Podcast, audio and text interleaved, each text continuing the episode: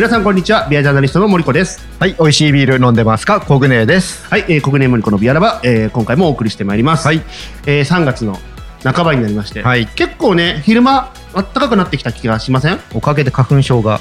お来てます。来てます、はい、僕僕花粉症なんですよ、はい。僕もね、うん。で目と喉と鼻に来るんですけど、なんかまだね目と喉は来てない。なんかね、ぼんやりしてる。それは目が霞んでるんじゃないですか。年齢の影響なんじゃないですか。そうそう、老眼来たかな。あーでもちょこちょこね、うん。なえない？そういうの。あのね、焦点が、あの、急になんか合わせた時に、うん。合いづらくなってきたのはちょっとある。あ本当。僕ね、うん。眼鏡よりもうん。裸眼が見えるようになってきた最近。それはないな。逆に眼鏡仕事疲れてくるとうん。目が疲れてきて視力落ちてくるからって眼鏡があるんだけど、はい。それをつけた時よりも 外した時の方がよく見えるようになってきて。それは来てるね。来てるよね。絶対ね。いやーまずいな。でもこれはしょうがない、これは通っていく道なんでそうですね。まあ花粉花粉症はほら薬飲めばね、うん。なんとかじゃないですか、うん。まあでもいいじゃないですか。暖かくなってきたっていうこのなんかところをさこう身をもって味わえるといううか。花粉症になってぐずぐずしながら春だなってうん。思う感じでいいかなと思いますけどね。はい。はい、まあ、まあねこんな感じで、えー今回もお送りしていくんですけども、はい。なんか今回はあれですか？またね、ゲスト呼んじゃいました。え？またそんなもうさ。俺がいつもまたドキドキしちゃうやつじゃんこれ。ねそうそう。え。ね、じゃあちょっと呼んでもいい？あどうぞどうぞ、はい、お願いします。大阪からゲストをお呼びしました。はいクラフトビアベースの谷さんでこんにちは。よろしくお願いしますはじめまして皆さん。よろしくお願いします、はい、よろしくお願いいたします僕。初めましてですねあ、そうですね。あはい、はじめまして。よろしす。くお願いいたします僕は本当。いつもお世話になってる。あはい、大阪に行ったら必ずお会いする方ですね。どれぐらいの付き合いいや、でも、実際一年うん、面識できたのはそんなもんですよね。もちろん存在は昔からよく知ってましたけど、えじゃあ結構大阪では重鎮ですよ。い。やいや、そんなことない。そんなことないです。あの谷さんに逆らったらやめてください。大阪へ。え足向けらんない足向けらんない。いやいやいやいや。えーグラスは向けていい感じ。あグラスは向けないと大歓迎です。グラスは向けないと逆に怒られる。いやでもなんかねあの今回は今日だからこれ今、はい。あのジャブチャのビアジャーナリスト協会の事務局で撮ってるんですけれども、はい。はい。ねわざわざ新宿に来ていただいたっていうことで、はい本当に。あのこっちに用事で来てたのを捕まえて、はい。捕まえて、捕まえてね、はい、ハンティングね。ハンティングです。いや、まさかこの事務所に呼ばれるとは思わなかったです、ね。あ本当ですか？はい、すごい、もう大感激です。こんなところでやってるいやいや。こんなところじゃなくて ここでやってますのでありがとうございます本当に。ということでね、あの、はい。もっとね、今日はいろいろお話を聞いていくんですけども、はい。そのためにはちょっと基本的なところを知っていただかなきゃいけないと思うので、まあまあここで問題です。えここで？はい、ここで？はい、いきます。はいえー谷さんが経営する株式会社クラフトビアベーサー大阪梅田に複数のお店を持ってます。はい。でね、その中に、えー今から4つのお店の名前出すんですけど、実在しないお店はどれでしょうか？待って待って待って待って待って。えはいはいどうぞ。じゃあ。じゃあいいいいですか、い、きますよ。はい。一番、後の、後の会話にも、そう、つながるはい、からね。つながります。えー、何それ。はい、いくよ。はい。はい、1番、クラフトビアベースバド。2番、クラフトビアベースブランチ。3番、クラフトビアベースチアーズ。4番、クラフトビアベースマザーツリー。さあ、まこの中で1個ね、ないお店があります。待って待って待っていやもうそもそもさ、うん一言目から全部違うのかと思ったらほぼほぼ一緒じゃんだってクラフトビアベースビアベースです。あまあそっかそそうだよなそうだよなそう、バドか、ブランチか、チアーズか、マザーツリーか。僕ね4番じゃないことは分かってるんですよほ4番あのほらここねが前にう。さ、うん。あのおとそビールはいはい。あはいはい。あそうそう、お正月のね。あのーはい。お宮ビールで持ってきてくれた時に、はい。あの僕基本的にホームページの更新も自分でやってるので、あはいはい。当然調べるわけですよ。小舟が持ってきたビールは何だとか、はい。まあ、僕が持ってくビールはどれだとか、当然、あのーそちらのお店のホームページを見させていただいて、はいはい。あのー写真を使わせていただいたんですけど、なので確かマザーツリーっていう店があった気がしてるっていう。いや、見てるんだったらね、谷さん、わかりますよホームページに全部載ってね。ますよ。いやいやいや、あの、すみません、すみません、あの、必要最小限の、ええあの、行動しか僕取れなかったんで、あの、ね、遠回りするほどいろんなものが見えるって言いますけど、僕はもう本当一直線に言っちゃったんで、それを。あオトソビール、あ、これこれだ、よし、いありがとうございますっていう。いや、参った、もう、もう一度お願いします。じゃあ1番が、えっ、と、まあ、みんなね、頭にクラフトビアベースはつくので、ちょっと略しますけど、1番がバド。バド、2番がブランチ。ブランチ、3番がチアーズ。チアーズ。4番がマザーツリー。難しいな、これ。いやー、個人的には個人的にってもう個人的イコール俺の答えなんだけど そうね。あの、もう動揺してるよ。個人的には2番でいきたい気がしてるんですよ。ブランチ。なんかブランチってうんすごいオフランスな香りがするなと思ってて、うんそれが果たしてクラフトビアベースのコンセプトに合ってんのかいっていうこう考えるとちょっと今日谷さんねまだそんなに長く時間お会いしてないですけど、うん感じた時にオフランスっていうよりはアメリカな感じがして。で、チアーズとか、まあね、そういう感じかなっていう今イメージがあるので、うん。ブランチ、でもブランチの時間に飲んでほしいよね、みたいな希望もありつつだよね。これ困ったな。悩めば悩むほどオープニングが長くなる。うーん、じゃあ2番でいこう2番でいきますか？2番でいこうはい、じゃあ、森子さんの答えは、はいクラフトビアベースブランチということで、2番。はい。はい。正解は、3番のクラフトビアベースチアーズでした。一番ありそうって言ってたチアーズはないあの、次大阪行ったらすぐ行きます。ぜひぜひお願あ、いします。チアじゃないのか。そうチアーズはない。ブランブランチにぜひブランチに。あなんでせっかくなんでちょっと各お店のちょっと特徴とかをそうですね。谷さんの方。から。あのまあクラフトビアベースっていう会社がまあ土台とか、はいまあ土地の土とかまあそういう、はい。とか、まああとベースなんであの基地とかっていう意味なんですけど、ええ。結構あの植物シリーズになってまして、ああ、なるほど。あの本当はこの前までシードっていう種があったんですね。はいはい種がちょっと今あのなくなっちゃったんですけど、はい。えっとバドっていうのがあの芽が芽なんですよ。ああ、なるほどね。えっとブランチで枝はい。でえっとマザーツリーで大きな木になりますっていう。なんで分かんなかったかはい な。あオーフランスでなるほどオフランスな感じはちょっと違いましたそうですね。違いましたね。いや、もう恥ずかしいよ。いやいやいやねブランチがある場所ってあのーデパートの近くあそうですね。阪ん神百貨店のあ近、にそうなんですか。はいあります。じゃあ駅からね、めちゃくちゃ近いめちゃめちゃの近いですフラット飲みに行けるのでいいですよあの、はいよく僕大阪帰るとイカ焼きのお店とか。あそうですそうですそうです。あのね、あります。はい有名なね、イカはい焼きスタンドありますよねその。下のあ下の階にあるんで。ああ、そうなんですはいね。えー、じゃあ、ちゃん、次ちゃんと。そうですね。手まあでも足洗ってい結構うん近いんで、そのブランチからバドも2分ぐらいで行けるし、あーでマザーツリーもまあ10分歩けばなるほど行。けるので、だ大体まあ大阪駅周辺にありあます。あ、あるんですね。はあ、これで？4勝3敗？だっけ？うんそっか。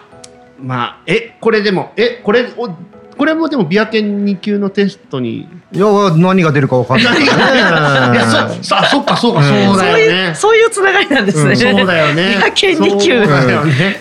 うん、まあまあ、もちろん分かっておいた方がいいからね。そうそうそうそうはい、勉強します。うんということは、今日谷さんいらっしゃっていただいたっていうことは。は谷さんにねあのー今の大阪のクラフトビールシーンをいろいろ聞いていこうと思いましてそれは僕もさ、全然分かんないから。僕らやっぱ東京に普段いるから、うんなかなか大阪の事情って知らないじゃないですか。そうですね。うんなるほど、なるほど。じゃあ、その辺を含めて、はいたっぷり伺えるということで、はいよろしくお願いします。よろしくお願いします。はい、というわけで、国連森子のビアラバスタートですス。タートです。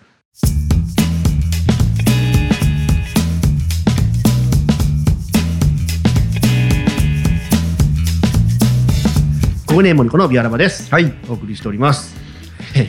あのクイズに間違えるとへこむんですよ。オープニングで間違えるとちょっとロあのテンションが下がり気味に滑るんですけど。普段はエンディングで出してくれってお願いをずっとしてるんですよ。うんはい。なんだけど、これたまにオープニング出されると、うんもうなんか、しかも今日は谷さんとかね、ご本人目の前で間違えてるじゃないですか。なんかもうどういう顔してもう前向いたらいいかがわからなくて、なんかすごく今ドキドキしてるんですけど、いやいやいやいやいやじゃあいやいやって言ってくれるんでね、はいありがたい話ですけども、落ち着けるためにもう早速飲みますか？はい、あのじゃあ今回はね、あの国内からのお宮ビールということでご紹介ください。今日はね、えっ、とアメリカのオレゴン州ポートランドのブルワリーさん、お、えーローンパインというブルワリーさんのローンパイン。はい、のビールでテセレー。ションというビールですね。でこちらはですね、ブルワリーさんね2015年にできたんだが、まあ比較的新しいですね。ブルワリーさんで。面。白いのが、まあ、ポートランドって結構あるみたいなんですけどあの地元の食材とか、まあ、原料はいはい、はい。を使ってビール作るとこ多くてここもそれを、はい、してるそうです。うん。でブルワーさんも地元の方を集めたりとかしてるそうで、なかなか日本にはない形かなってそいううねですかね。ん。へー。面白い、うん、でビールはねやっぱねあのアメリカンスタイルが多いんだけど、はいはい。結構変わっててあのサワーとかももちろんあるんだけど、うん。ドーナツ使ったビール？ドーナツ？うん。あー。あ、ホームページ見たらはい。すごい。本当にだから、うんうん。なんかいちごチョコのドーナツを。ドーナツ本当のあのあのうん輪っかのドーナツね。そうそうそう原料に使ってたりとか、へえあの確かに向こうで僕飲んだことあるんだけどすっごいなと思って。その絵がまたすごい。ここんなやつですよね。そう、輪っかのね、うん。はい。へえあと最近日本でもちょっと作られるようになってきたあのスムージーサワーっていうんですかちょっとドロドロ系な感じの、ああいうのとかがね、はい、ありましたね。でこれテセレーションっていうのはあのモザイク細工のはいはい。ことで、モザイクホップだけで作ったダブル IPA そういうことなんだ。はい。なんでちょっとねちょっと間違えちゃったから気持ち上げるためにちょっとアルコールが8.1%強いやつね。ちょっとテンション上げていきましょう。決して決して僕はそんなことで負ける人間じゃないと思いたいけど あの僕は全然そんなことないんですよ谷さん、うん。はい。だけどここでから言わせるとすごくテンションだだ下がりだって言われるんで。そっか。ちょっと頑張っていこうね。よしじゃあいきますよ。はいお願いします。ちょっとね持ってきたばっかでもしかしたらちょっと吹いちゃうかな。うん。まあ出しようがない結構こうポートランドのビールとか飲む機会ありますそうですね。あのまあクラフトビアベース自社でもビール作ってるんですけれども、基本的にあの、えっと母体になっているのが酒屋で、もともとなんかこういう海外のあのいろんなインポートのビールを扱ってたところもあって、まあ本当にあのこのビールももちろん入ってますし、ポートランドのビールも結構手に入ってますね。あとオレゴン州。そうなんですね、はい。あありがとうございますすごいいい香り。いい香りっていうかもう綺麗だね。うーんダブルな香りがしますね。ダブルな香り。どれどれ。うわ。うん。本当だ。あー。このね僕モザイクの香りが好きなんで、うん。あー。もうねいいっす僕顔ぼかしたい感じでしょ？うん。もうほうけでこれラジオでよかったって感じ。そうね。飲む前からその顔ができるのすごいですね。いやいや。じゃあいただきます。いただきます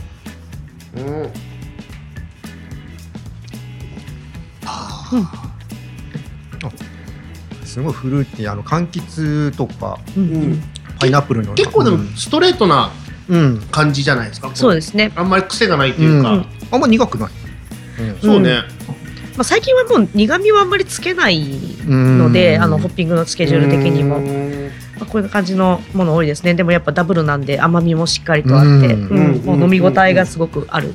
うん。飲ん。だら結構最後の方にちょっとアルコールの強さがそうですね。うん、もう香りからして結構こうアルコール高いぞみたいな香りはありますよね。でこれお酒飲み慣れてない子だと、ん。ちょっとジュース感覚みたいなとこもあるじゃないですか、うん。うん。うん。うん。勢いよくいっちゃって後で酔っ払うパターンですねそうですね、うん。結構やっぱダブルになってくると甘みも上げてくるので口当たりがこう柔らかくなったりとかするん。ですよね。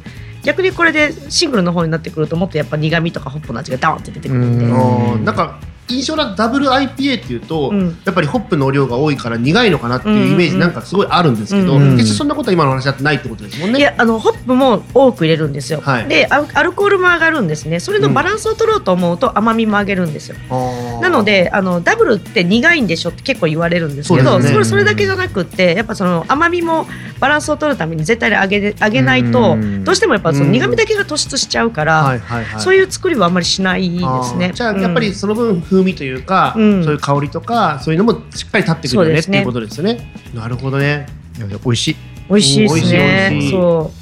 でもやっぱりダブル手出すって結構覚悟いるんですよね。えそれはえ作る側の、えっと売る側？えっと飲む側。飲む側。あ作る方から言うと、うんあの、うんダブルとかになってくると初期糖度が高いので、まあはい。モルトたくさん入れるんですよね。これあのほんまにあるあるだと思うんですけど醸造所中がベタベタになるんですよ。ああそうなりますよね。そうなんで、なんであの後の掃除がすんげえ大変なんでこれもまた嫌な嫌というかだってしっかりやってないと雑菌が、あそうですね。湧いちゃいますもんね。うん。そういうのってわからないですね、そうなかなか。うん。だからそのなかなかね。うん。アルコール度数が高いビールはすごい体力使います。なるほどなるほど。ど。うちら美味しい美味しいしか飲まないけどね。そっかそういうこともあるのか。うん。ああやっぱ掃除は大変だねそれで言うと。い。やーだってね菌が繁殖したらまずいですからね。うん。そうですね。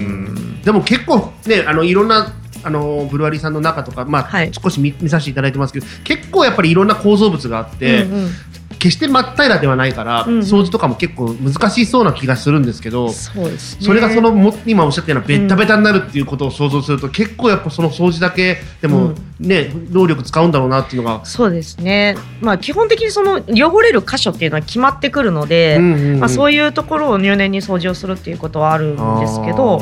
まあ、あの床とかにどうしてもやっぱ麦汁があの流れちゃったりとかするのでそれを掃除するのに、やっぱいつ通常以上に時間かかっちゃったりとかっていうのはやっぱある。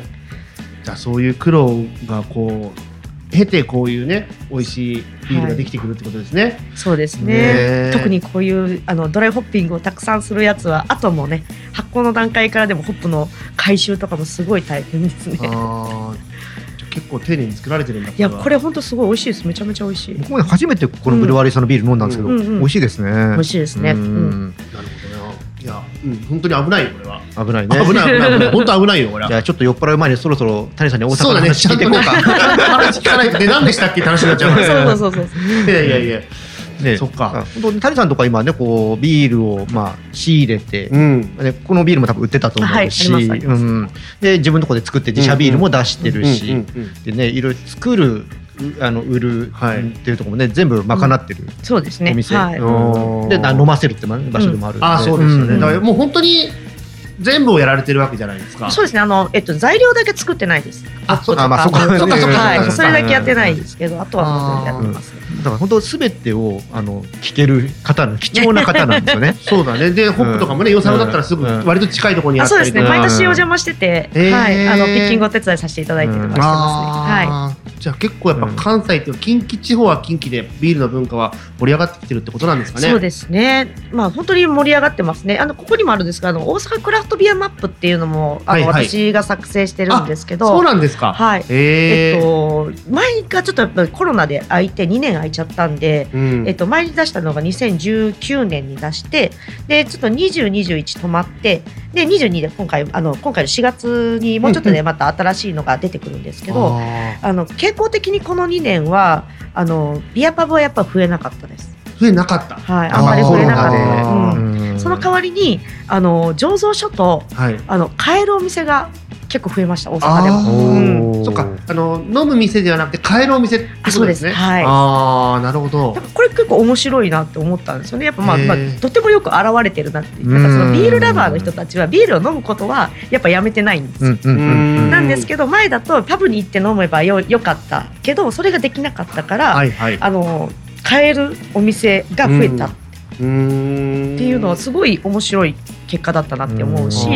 でそこがなんかまあ面白いことにあのパブの人が始めた酒屋さんだったりとか、まあビールを買えるお店を併設したとか、うん。まあ、そういうのも増えてきてて、だからそのビールを詳しい人があのちゃんとついてるところで買うこともできるらっていうのもあって、まあ本当にあのユーザーの方からすると、まあ、安心してお任せしてでもいいんじゃないかなって思います。なるほどね。確かにあの、うんある意味専門性のある飲み物じゃないですか。はいはいはい。確かにそういう時にやっぱどういうのかを説明できる人が近くにいて買えるっていうのは大きいと思うんですよ、安心感があると思んですうんあーそうだよねんで結構わかんないです。大阪の方って割と地元好きな方がもうもちろん全国皆さんそうだと思いますけど、うんうん。割と地域的になんかそういう割と関西とか大阪好きって人、自分の地元が好きって人多いような僕気がしてて、はい、それでいうとやっぱそういうところに根ざしたブルワリーのビールを飲むっていうのにも結構なんか愛着を持ってんじゃないかなって気がするんですけど、そうですね、まあ、本当にもう代表的なところでいうとミノービールさんっていうのがはいはい。大阪では、あのすごくあの活躍をされてて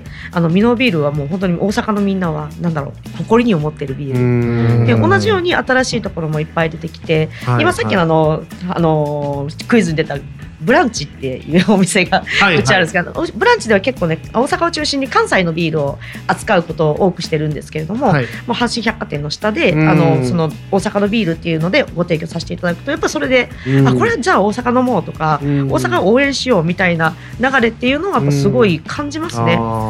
うん。なんかまだまだ僕は大阪って百貨店の文化っていうのがちゃんとあると思ってて、うん。まあ多いですよね、うん。それこそだからね、うん。あの大丸もまだあるし、うん。あとは阪神でしょ、うん。阪急でしょ、うん。あと近鉄があるじゃないですか、うん。であと,、えー、と高島屋ね。あの、はい難波の高島屋。もでっかいのまだあるしなんかやっぱり大阪の人って百貨店でなんか食べ物を買うっていうなんかイメージが僕もまだ結構あるんですけど、うんうんうんそういうところに例えばそういうお店があって、うん。しかも大阪のビールですっていうとじゃあ買ってこうかっていう人も結構多いんじゃないかなって気が、そうですね、うん。なんかその春からあの春から、まあ、4月からなんですけど阪神百貨店もリニューアルしてあの B1 のコーナーがあの、はい。今の4倍から5倍ぐらいになるんですよ、えークラフトビールのコーナーが。ああすごいすごい、はい、そこにはあの大阪のクラフトビールのコーナーもしっかりとあの作っていこうっていう流れに今はなってて、まあ、それの後ろでちょっとお手伝いさせていただいてるんですけど、へーなんか阪神百貨店の食品街っていうと、うん。あの大阪屋のねイカ焼きのスタンドと、はい。あとガトーあの原田のあのガトーあはい。のラスクのラスクですね。行行列がすごいっていうイメージは僕すごいあるんですけど、はい。だからもう次行ったらもしかしたらすごいビールのコーナーがうん。割とドーンって目立っててすごい目に入りやすいかもしれないですよね。そうですね。へえそれはやっぱ大阪の駅のすぐ横だから買いに行きやすいし行きやすいです楽しみでねすよね、はい。そこは。うん。なるほど。結構あのーまあ、神戸とか京都とか、奈良ってエリアも多分はい大阪っていうと、まあ、はい大阪って関西近畿っていうと入ってくると思うんですけど、はい結構そのあたりとかっていうのはどうどうです？動きとしては。そうですね。あのやっぱ一個一個の県にちゃんとしっかりとした醸造所ができてきたっていうのもあるし、やっぱ増えたのは本当に増えてて前まではあの大阪クラあのクラフトビアライブっていう関西のあのビールを集めたイベントを大阪で開催してるっていうのがずっとあって今も今年もあのもう本当にね頑張ってやろうみたいな流れはあるんですけどもう関西を集めるともう多すぎて入りきらなくなって入りきらなくなってるぐらいやっぱうんすごい増えてますね。超いいイベントよ。会場はどちらなんですか、まあえっと、前まではあのー難波のリバープレイスっていう場所でやってたんですけれども、はい。入りきらないのでちょっと会場変えようっていうので、今ちょっと候補を探してる、えーところすです。ごい。なんかこっちでいう欅広場のねああそうですね。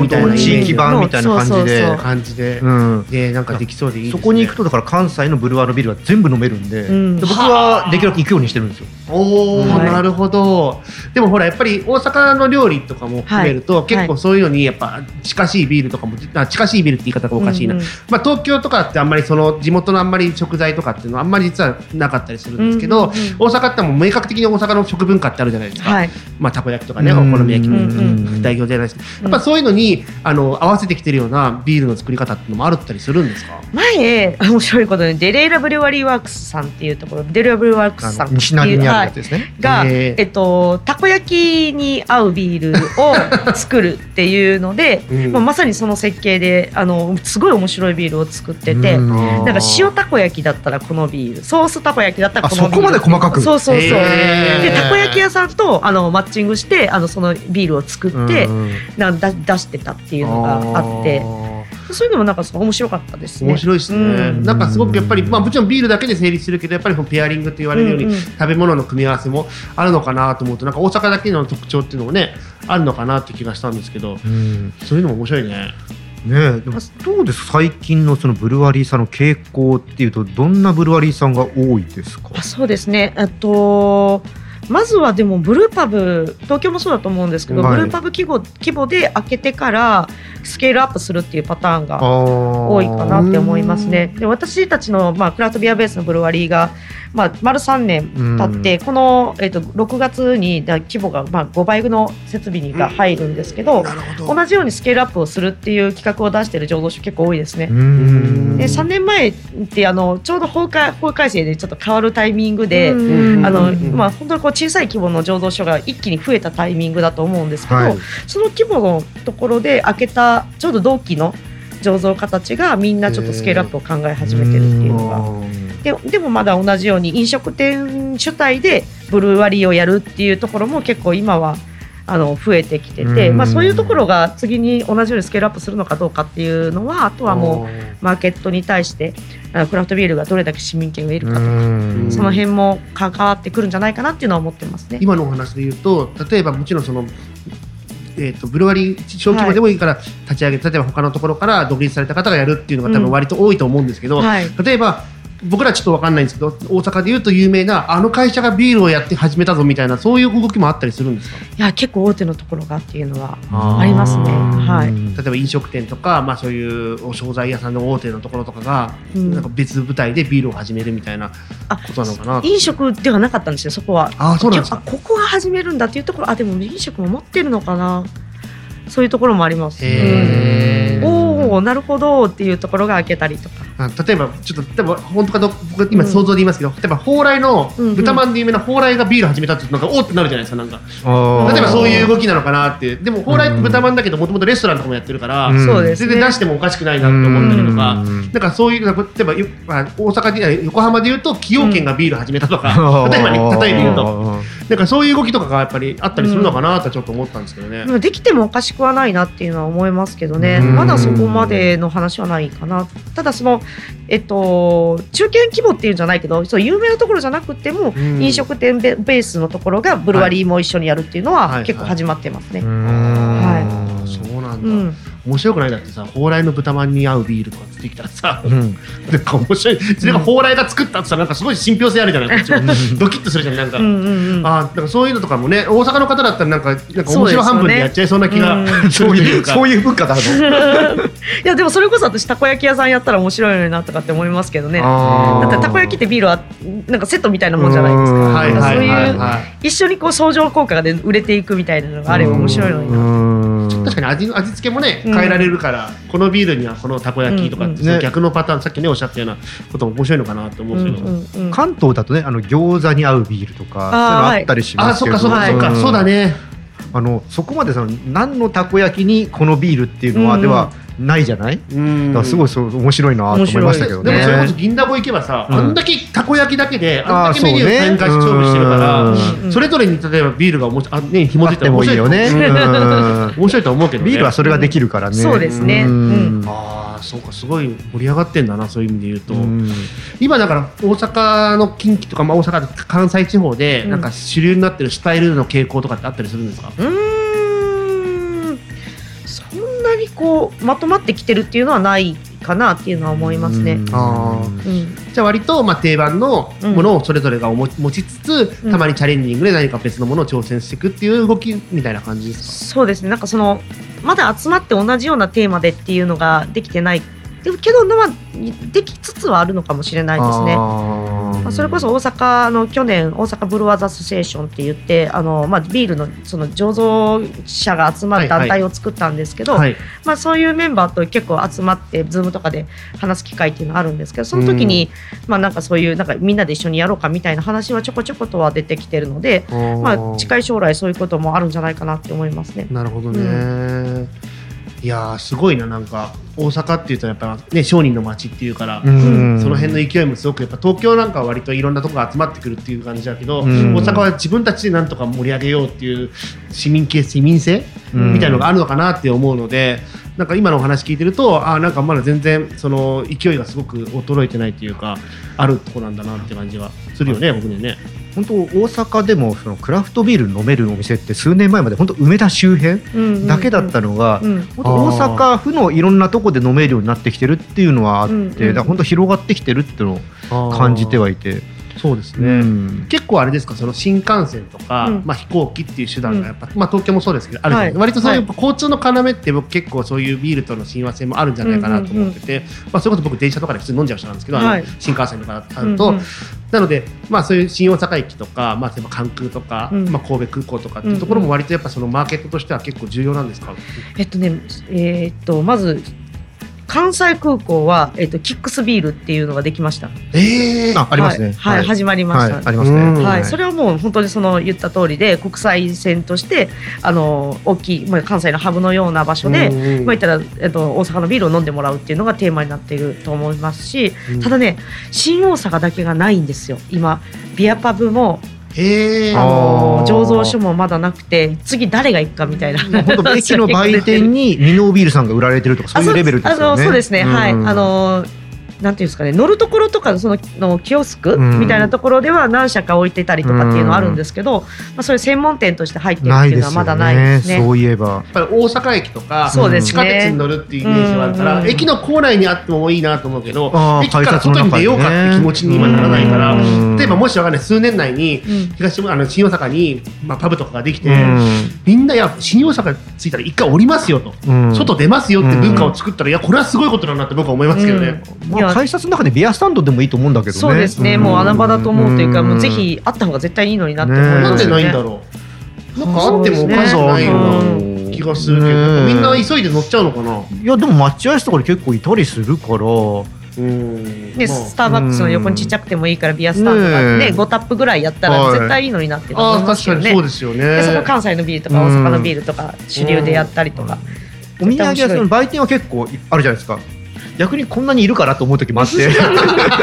そこの一角がもうちょっとそういうお店になってもいいかなと思う、うんやっぱ持って帰るっていうイメージなんだろうねそこもしかしたら。ああそうなのかな。なのかわかんないけど。うん。でもねでもやっぱりさっきおっしゃったようにその例えば団体とかで、うん。じゃあ共同で作りましょうっていう今後ももしかしたらそういう動きが出てくるかもうんしれないし、そそれこそだって新大阪と、うん。まあ、大阪駅。うに、あとは難波とかにあっても僕はいいかなと思いますけどね。難波の方はね、えっと、道頓堀地ビールさんがあのちょうどそういうあのビールスタンドをやってはってあの南海電鉄の中かな、はい、いいですね。ってうのは、うん、もういいですね。役割分担みたいな感じでされてますね。伊丹なんかもミノービールさんが飲めるカレー屋さんとか、あとは普通に、あのそういうお店もあるので、新大阪ねじゃあちょっといあそう言われてみれば確かになそう新大阪大阪駅は結構多いんですよ、まあ、モルトさんもあるあそうでし、すね。クラフトビアマーケットさんも入ってるうちもあるし、うん。結構こうやって、まあ、世界のビール博物館さんとかもあるんで、うん。なんだろうねやっぱ新大阪着いたらもうちょっとすぐとりあえず大阪行こうってなっちゃうのかな。かもしれないね。ねとりあえず梅田に行こう大阪に行こう難波に行こうってん確かにそういうのも分からなくもないっていうか。うん。でも絶対にあったらねうん、でちょっと地下鉄乗るまでに数分間飲んでいこうかっていうう、ん。ありだと思うけどでもなんかまだまだ飽和状態ではなく可能性がある場所ですね。うん、そう思いますね。あー。例えばその岡山とか、はい。四国とか、はい。そっちの方からの何かこう勢いを感じるなとかそういうのってあります？四国が増えてますね。あはい。すごいなと思います。あの出身が香川県なので、はいはいはい。あの四国のお話とか結構聞いたりとかちょっと前まで香川県もそんなになかったのに、うん。ここ数年で本当にポンポンできてもう本当にああの四国ビアフェスがそろそろ開催できるんじゃないかなと私は思ってますけど、うん。それってやっぱ大阪が何かこうはなんかこうはは広がってって、うんうん。四国とかに影響してっていうようなイメージなんですか？いや違うと思います。あ大阪が広がってるというよりかはもうやっぱ全国的にこのビールっていうものが認識もすごくできてきて、はいはい。あのちゃんと広がってるっていうのがあると思いますね。そっか。じゃあまあ四国は四国でしっかり文化が出来上がり、はい、であの育ってってっていうその結果ってことなんですね。そうですね。あー。例えばじゃあ、あのーなんだろう紀伊半島とか、うんうん。あっちの、えー、と北陸の方とかなんかそういう勢いとか感じたりします？大阪にいて。うそうですね。北陸の方とかはどうなんでしょう、まあ、これからかなっていうのはうん。思っててあと福井は結構増えそうだなっていうのとか、福井ね、はい。福井は福井でちょっと穴というか、うん。少ないとこですもんね。そうなんですよね。で金沢とかそっちの方は結構盛り上がってくるんじゃないかな。僕嫁さん福井なんで、はい。年間23回福井に行くんですけど、はいはいはい。確かに福井はないんですよ。うんうん。あのー酒蔵さんあの日本酒の酒蔵さんがやってるビはい。ールっていうのはあっても、それがじゃあスーパーに行ったりとかってあるかちょっとじゃなかったりとか、うんうんうんうん。やっぱり金沢のビールがそのまま置かれてたりとかっていうのが結構多いから、うん。今からね確かにやるには穴場かもしれないそうですね。これから新幹線もできるし、うんああ通ったらね。そうそうそうそう。そうそう、うん。だからまあ町おこしっていうののキーワードになりがちかなっていうのは思っててクラフトビールって、うん。なんかその新しい産業として始めやすくて親和性がとても高い。でその地域性をこうなんだろう、えっと、乗せやすいっていうのがあってうん。私はすごいこれからのあの商材としてクラフトビールってもう一回ちゃんと脚光を浴びていってうん。で新しいその若い子たちが参入しやすいんじゃないかなっていうのは思うんで、まあ、ぜひいろんなところで取り上げてやっていってもらえればもっとこう盛り上がって楽しくなるんじゃないかなっていうのは思いますね。なんか京都奈良とか滋賀っていうとなんかすごくやっぱ和風なイメージがうんあるというか,、なんか日本発祥じゃないけどなんか日本のビールって感じがなんとなくしてて、うん。一方でなんか神戸とか大阪ってなるとなんかすごく海外のスタイルとかをなんか割と中心にしたようなイメージとか、うん。まあそういういわいあのいい意味で言うと先端的なビールを作ってらっしゃるってイメージが僕はあるんですけど、それってやっぱあります？なんか地域によって割と堅実的な土地とうん。先進的にいろんなにチャレンジしようぜみたいなのってうん。分かれてたりするもんなんですか？いやどうでしょうね。そのまあ言っても東京とか大阪っていうところってあのやっぱり人の人口が多いし、アメリカとかあの海外のビールが飲める率っていうのもやっぱすごく高くなってくるのでそういう意味ではそこで働いてる人たちも意識が高くなるしあの比べる対象としてどうしてもそのすごくもう自国のものとかいいものがたくさん周りにあるのであの切磋琢磨しないといけないっていうところもある。逆になんかそのあの酒蔵とかがない場所じゃないですか、はいはい、だから、えっと、日本酒の酒蔵がやってますとかっていうそういうシチュエーションがあまりにもなさすぎて、うん、なんかそういうなんか接点がないんですよね。あの麹を使えます。日本酒イーストを使えます。あの言ったらのえっと、畑がすぐ近くにあって何かを使えますとか、うん、そういうのがないんで、うん、だからこそなんかあの海外のスタイルを作りがちになったりとか、うん、そういうのがある。そうか、なるほど。で逆に、まあ、地方って言い方あれかもしれないですけど、そういうところは酒蔵が割と大きく持ったりするので、そこの何か国産物とか、その材料とかを一緒に使ったりとかっていうコラボがしやすいってことなんですね。そう。あとまあその、えっと、果物だったりとか野菜とか米とかもその地場のものを使えるえる強さっていうのがきっとあるんですけど大阪ないんですよね本当にそれが。うん、それが問題というか、あのなんだろうこう地域性を、あの PR しするのが難しいポイントだったりとかもするなっていうのは思ってるんです大阪府ってどこまで行っても田舎はあんまないですもんね確かに。いや一応あるんですよ。あの北 北の方と南の方とかはあの結構田舎であのまあ南に行くとあのワイナリーとかもたくさんあって、はいはい、大阪ってあのワインとかそのブドウも取れたりとかっていうのはあるんですけど、あそうあのねブドウが実は有名なんですよワイン世界では。なんだ、うん、はい。ああそうか。あんまりイメージがなかった僕もね聞くまで知らなかったんですけどそうらしいなんですけどその本当に南すぎて、はい、うちクラフトビアベースは本当にもう梅田のど真ん中でやってるんで、はいはい、何にもないんですよね。まあ、まあ確かに梅田のど真ん中に農園があったらそれはすごいことだよね。それはそれでまた一つの地域性なのかもしれないですけどね、ね、だからそのまあ私たちクラフトビアベースがやりたいっていうのはその地域性の中でもなんかその産業を作っていくことっていうのができないかなっていう都会の中でもなんかその、えっと、ここの町で作ってるのこれだよって自慢のできるものを作りたいっていうのもあって、今の町で始めてるっていうのもあるので、まあ、それは面白いチャレンジでもあるけれどもそういうなんかこう副産物を使うっていう選択肢があまりにもなくて、うん。なんかまあそういう中でじゃあ町のビルって言うけど何なのってなる時はやっぱあります、これは東京もそうだね。確かに梅田で作っれるものってあるんだっていう感じですよね。あ梅田ってもの作れる場所があるあるんでもも作れるものがあるんだっていうイメージがなんか、うん、あ物を売る場所ではあるけど、うん、物を作り出す場所なのかっていうとそうそうそう確かにそういう考え方のもとでやれるっていうのは一つありますよね、うん、そうですね。まあ本当にそのコロナになってこれもちょっと考え直した点でもあるんですよね。あの電車での移動もできないしかといってやっぱ住んでる方々もいらっしゃる中で、うん、自分たちの街の中で何かこう消費したりとか生活活動していく中で、うん、何にもないっていう街って怖いなって思ったっていうのもあったしなんかそういう意味ではなんかその地場っていうものをあのちゃんと PR できるものを作るっていうのの中でやっぱクラフトビールってやっぱでできるじゃないっていう一個を持ってそれをや,、やってみようっていうのが今の私のスタンスでもあるんですけどいやでも素晴らしいことだと僕は思うけど、うんそれこそねあここで作るものがあるっていうのがなんか、逆にね梅田に住んでる方とかあの地域住んでる方の誇りになってくれればいいですよね。うん、ねなんかみんながお土産にこれうちの町でできてるやつなんだけどさって持って行ってくれるのが有名ではありますね。エモいな そこのねお店で集まってみんなでワイワイいろんな感ねまた話がされてって話が膨らむのは楽しみですよね。確かにその地元で取れ作られたものっていうのを囲むっていうのは確かに幸せなことだね確かにそうですよね風景としては。そうですね。なるほどなすごいねそれは。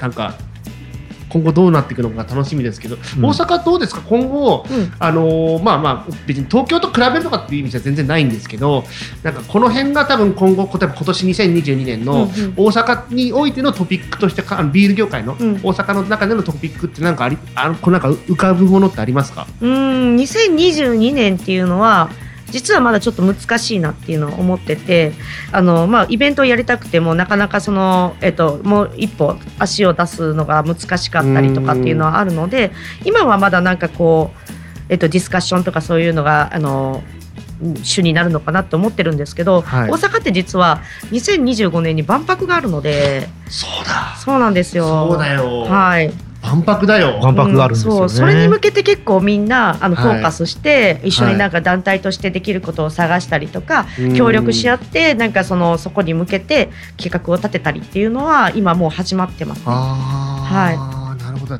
ね、会場の中に世界のビールと日本のビールみたいなところがあったらいいよね。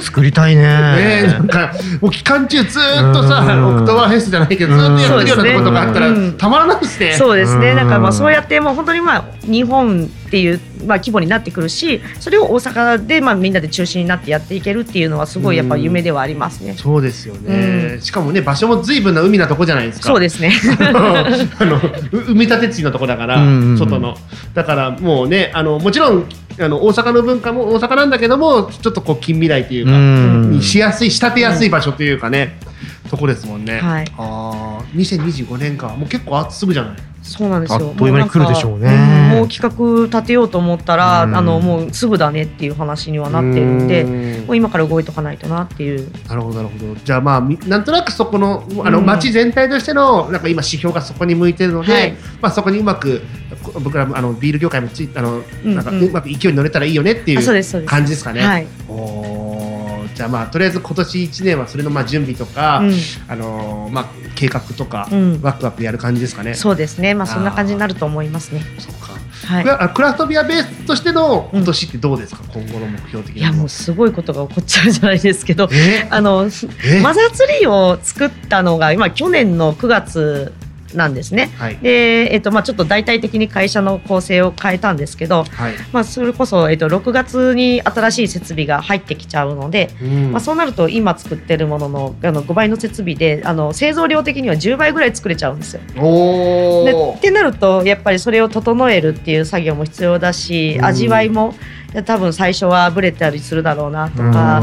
やっぱそこに対して新しい人たちが入ってくるのをこう整えたりとかっていう活動があるので、まあ、そこにの準備みたいな感じに2022年は考えてて、まあ、2023年ぐらいからは自分たちでこう街のためにやるだったりとか、うん。そういうなんかあのちゃんと街に浸透できるような活動をしていきたいなっていうのは思っています。ああ、そっか。やっぱ大きくするってことは単に増えるだけじゃなくてそういういろんなうんそれにためのリスリスクっていうか整えたりとか、うん準備とかもあるってことですよね。そうですね。そっか味がブレるってのはそっかそそうだよね。これ今までより量が増えるから、うん当然そこのチューニングがうん、今以上に難しくなるっていう。そうですね。でもそこも、そういうのも分かってて大きくしようぜっていうことなので、うんそこはもうあともう本当やるしかやるしかないってことやるですよね。しかないですね。わあでも楽しみじゃないですかい。や楽しい僕らはだからそこはねどうやってクラフトビアベースさんがそうやって成長していくのかって、うん飲みながら見れるのが本当しかも楽しみでしかもそれが梅田でですよね。そうですね。梅田でやってますもうね。他にどこに場所があるんだっていう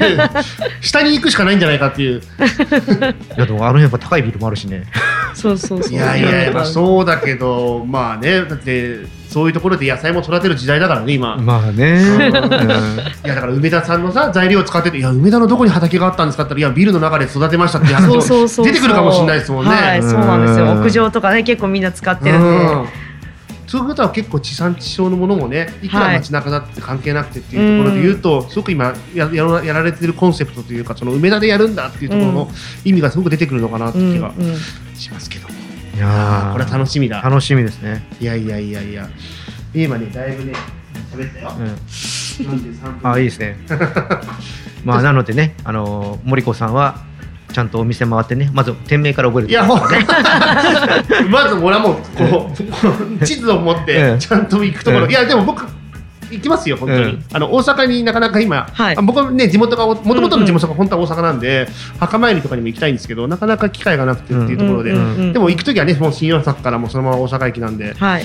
あの通りすあの、ね、水地下鉄で通り過ぎないように してあのお店回りたいと思います。はいよろしくお願い、はいご連絡させていただきますのでよろしくお願いします。お待ちしております。はい。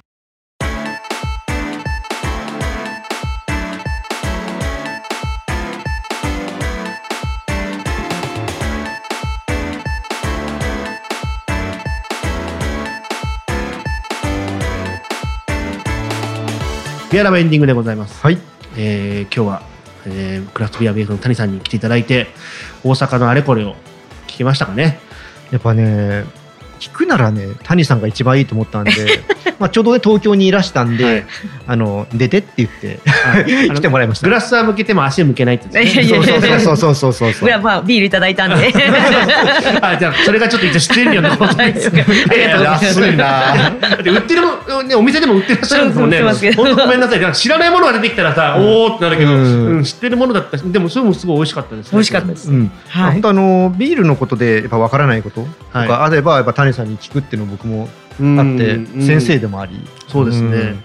またちょっとね少し時間があの空いてからまた大阪の現状どうですかみたいな話も、いいタイミングがあったら。はい。逆に大阪にロケ行きたいね。あー。ぜひぜひ。そういうのが楽しいかもしれないいですねまあ機材もねちょろっとカバン一個でいけるっちゃいけるし大阪行ってないな最近な。昔はもう年に何回行ってたことが小さい頃は。あももうだから学校の終業式終わった夕方にはもう大阪いましたからね。はい。だからもう終業式を終業式終わってそのまま家帰ってうん。東京駅行って新幹線乗って、うん。夕方にはもう新大阪駅みたいな。あうん。で始業式前日の夕方に、えー帰ってくるみたいな、ん。だからもうほぼほぼよ40日間ぐらい夏休みだと。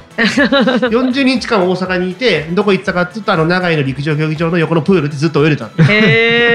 あの家が東住吉だったんで、はいはいはいはい。もう自転車で行って、うん。そこのプールでおじいちゃんと2人でプールを泳いで帰るっていうことばっかやってました。うん。でも全然向こうの言葉出ないねいやちょいちょい出てましたよ今。あ本当？ちょいちょいあのいや言葉のイントネーションっていうよりは単語のイントネーションもちょっと、あ全然分かんなかった、うん分かんなかったです。うん。あ本当ですか、はい。い、やなんかあやべ出てる出てると思いながらへー極力こう抑えながら喋ってましたけど、うん。いやいやいやいい僕のことはどうでもいいですよ、いや今日どうでしたか？出ていただいて。いやもう本当にあのこんなところに呼んでいただいてありがとうございますっていう感じですね。私もここんなに長い時間収録があるしイベントだとイベントというか ラジオ番組だと思ってもなちゃんとかったので。説。明しなかったんじゃないの？うん、あんましてない。だってこれこれ決まったの本当23日前の話なんで。いやいやもう本当そんな急なはい。タイミングで来ていただいて、いえいえいえいえのありがとうございます。それぐら楽しかったです。ありがとうございます、はい。普段はこれ谷さん抜きで僕ら二人でやってる話なので。